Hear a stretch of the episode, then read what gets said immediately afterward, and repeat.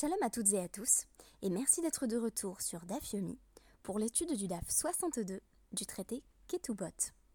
Référence à la poésie française aujourd'hui, puisque je me propose de vous lire un sonnet de Joachim Dubélé intitulé Si les larmes servaient de remède au malheur. Si les larmes servaient de remède au malheur, et le pleurer pouvait la tristesse arrêter, on devrait, Seigneur mien, les larmes acheter et ne se trouverait rien si cher que le pleur. Mais les pleurs en effet sont de nulle valeur, car soit qu'on ne se veuille en pleurant tourmenter, ou soit que nuit et jour on veuille lamenter, on ne peut divertir le cours de la douleur. Le cœur fait au cerveau cette humeur exhalée, et le cerveau la fait par les yeux dévaler.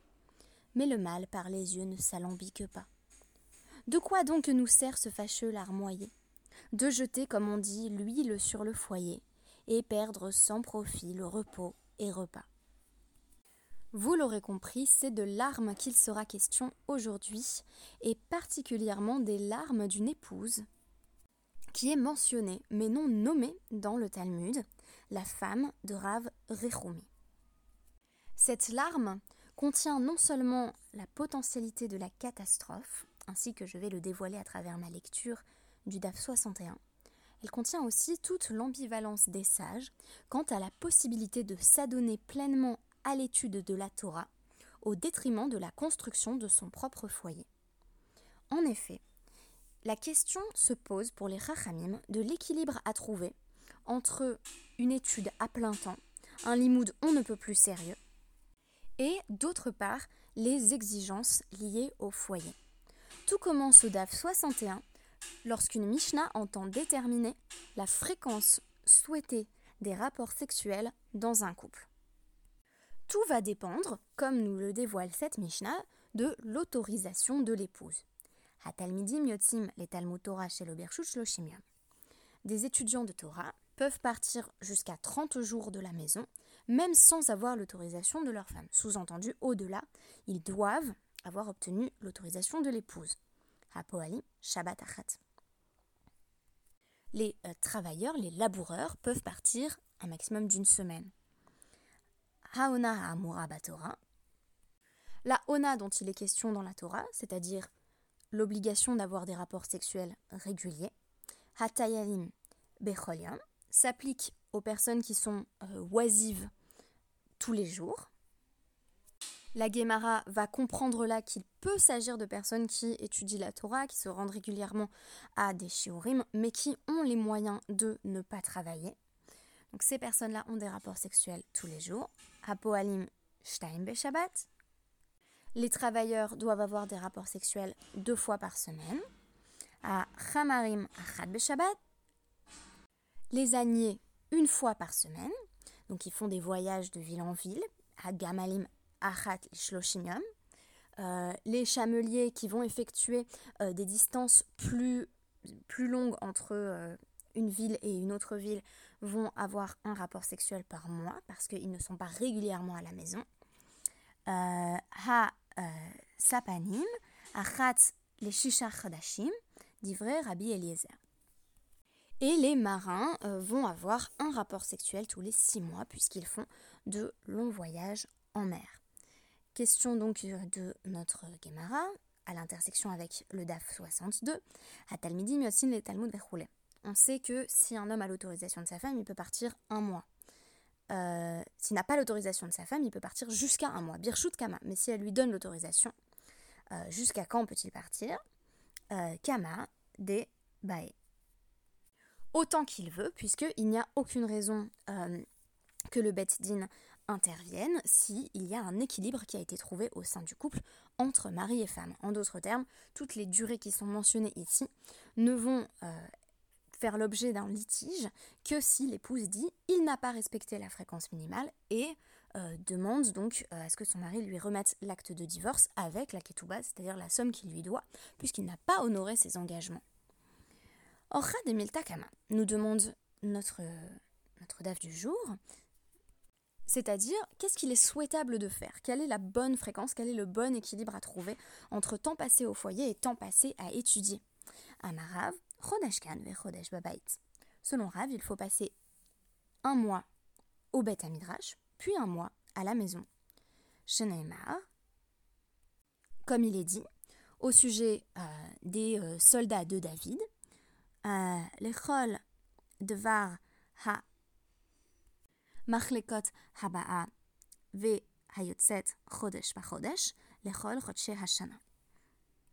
Le pasouk entier dit donc enfants d'Israël selon leur nombre, chefs de maison paternelle, chefs de milliers et de centaines, et officiers au service du roi pour tout ce qui concernait les divisions, leur arrivée et leur départ, mois par mois pendant tous les mois de l'année.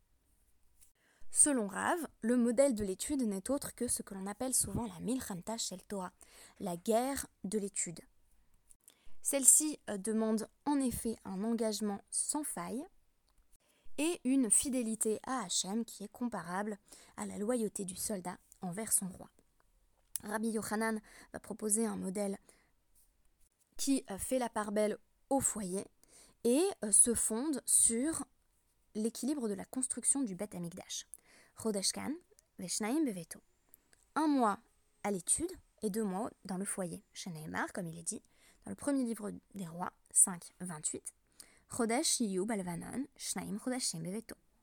Au sujet des travailleurs qui construisaient le Beth Amikdash, il est écrit qu'ils passaient un mois euh, au Lebanon et deux mois ensuite à la maison.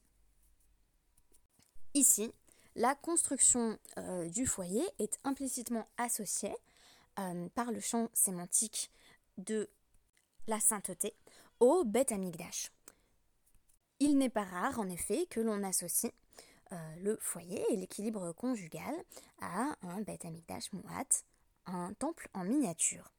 Ce sémantisme va être réactivé un peu plus loin dans notre DAF quand il va être question d'un homme qui a très hâte de se marier, ce qui va être comparé à la nécessité de créer un temple portatif déjà dans le désert.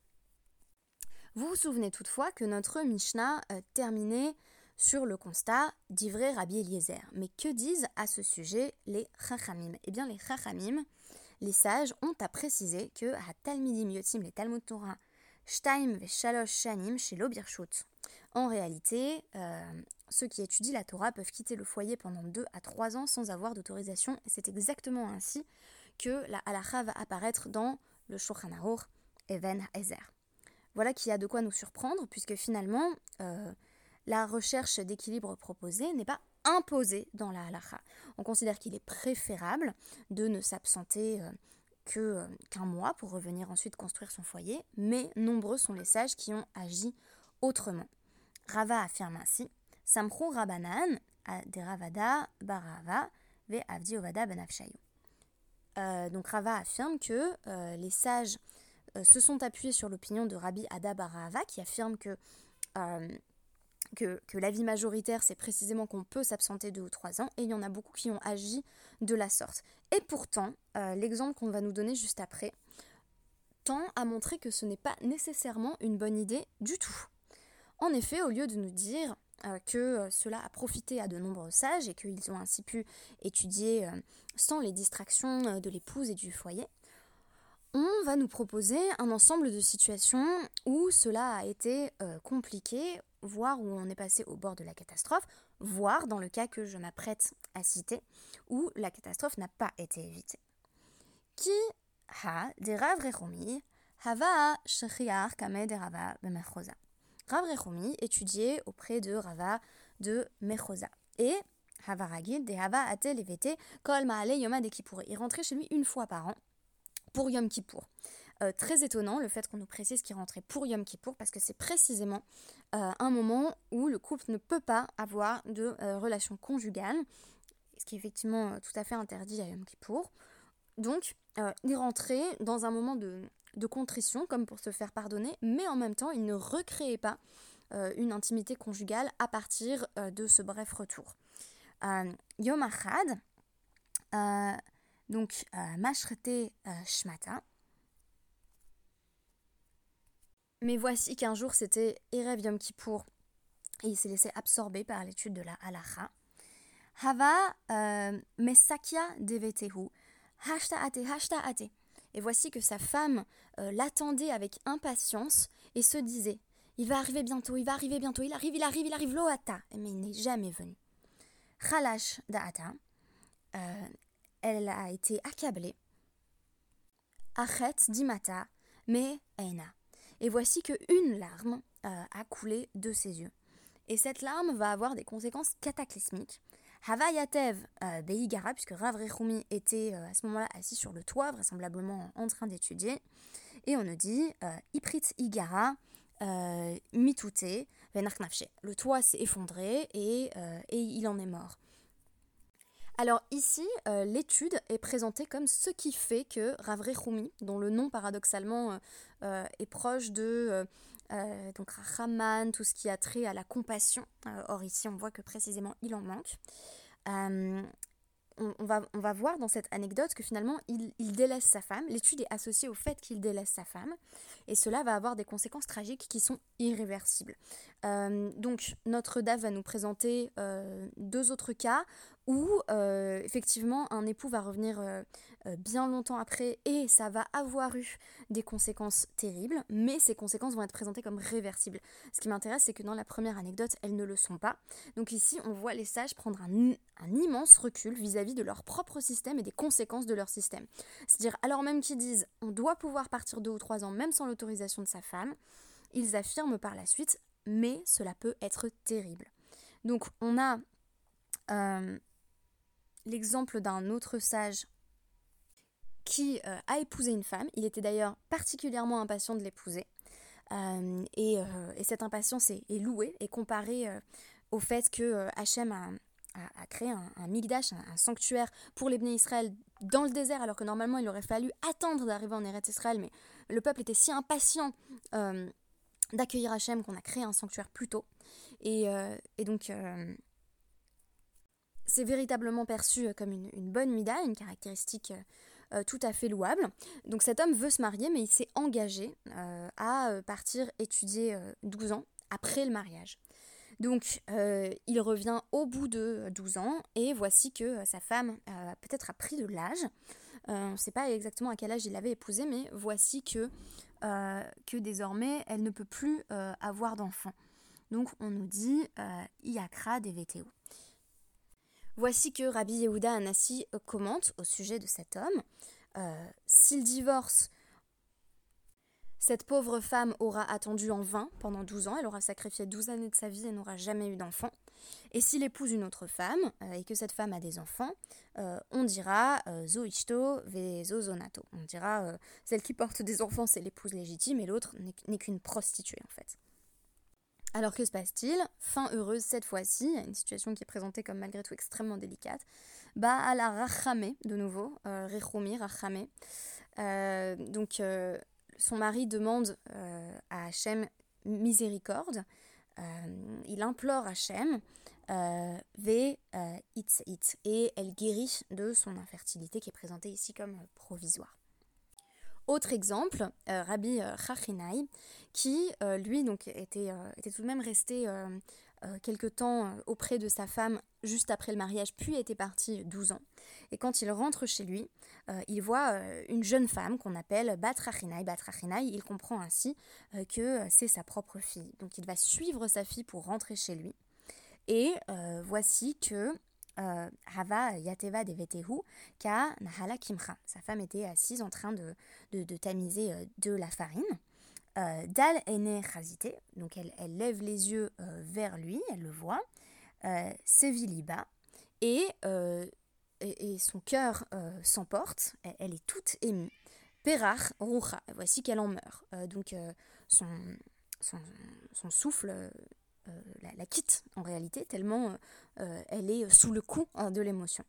Donc Rabbi Rachina euh, va, également prier en disant Ribono Shalolam, Aniazo Ze Sahara, cette pauvre femme, est-ce que c'est -ce sa récompense? Elle a attendu 12 ans, faut-il qu'elle meure le jour où elle, où elle me voit revenir? Baer ala Ve Et il a demandé là encore que Hachem lui fasse grâce et elle a euh, survécu.